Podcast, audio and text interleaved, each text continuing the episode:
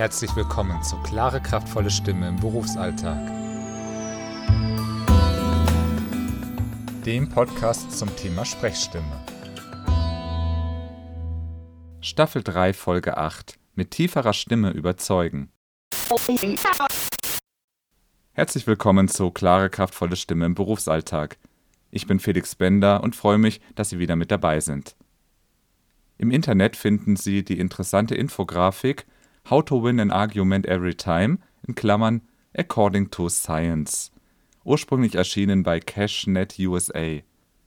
Auf dieser Infografik steht unter anderem Lower the pitch of your voice during the argument. Was bedeutet das? Letztlich steckt dahinter, dass Sie mehr überzeugen, also überzeugender wirken allein durch das, wie Sie es sagen, wenn Ihre Stimme tiefer ist. Also da geht es in dem Punkt gar nicht darum, was sie sagen, sondern nur, wie sie es sagen, nämlich mit einer etwas tieferen Stimme. Jetzt ist natürlich die Frage, woher weiß ich denn, wann meine Stimme tiefer ist? Denn was ich sage, hört sich für mich anders an als für alle anderen. Das merken Sie daran, wenn Sie zum Beispiel eine Aufnahme hören oder wenn Sie sich über Mikrofon hören, dann stellen Sie fest, oh, meine Stimme klingt ja ganz anders, als ich sie selber wahrnehme. Da gibt es die wunderbare Möglichkeit, einfach Ihr Smartphone einzusetzen. Ich nehme jetzt mal mein Smartphone in die Hand und ich habe ein iPhone und da gibt es die App Schall. Wenn ich da drauf klicke, und dann kann ich einstellen, dass mir die Tonhöhe angezeigt wird. Wenn ich jetzt mal irgendeinen Satz nehme, wie zum Beispiel Heute ist ein schöner Tag, Jetzt schaue ich mal, wie viel Herz zeigt mir das Programm an. Herz, das ist die Schwingung. Und je tiefer die Schwingung ist, also wenn ich jetzt so spreche, dann ist die Herzanzahl geringer, als wenn ich so spreche. Klang nicht sehr natürlich, war aber sehr hoch. Jetzt haben wir ja gelesen, um zu überzeugen, sollte unsere Stimme etwas tiefer sein.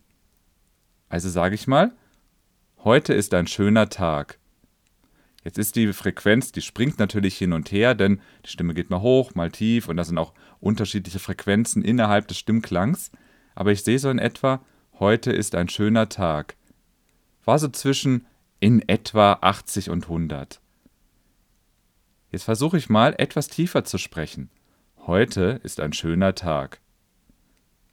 Jetzt habe ich gemerkt, die Stimme springt kaum noch über 100.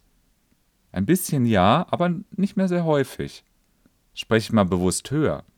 Heute ist ein schöner Tag. Oh, jetzt war es so bei 140 bis sogar bis 200.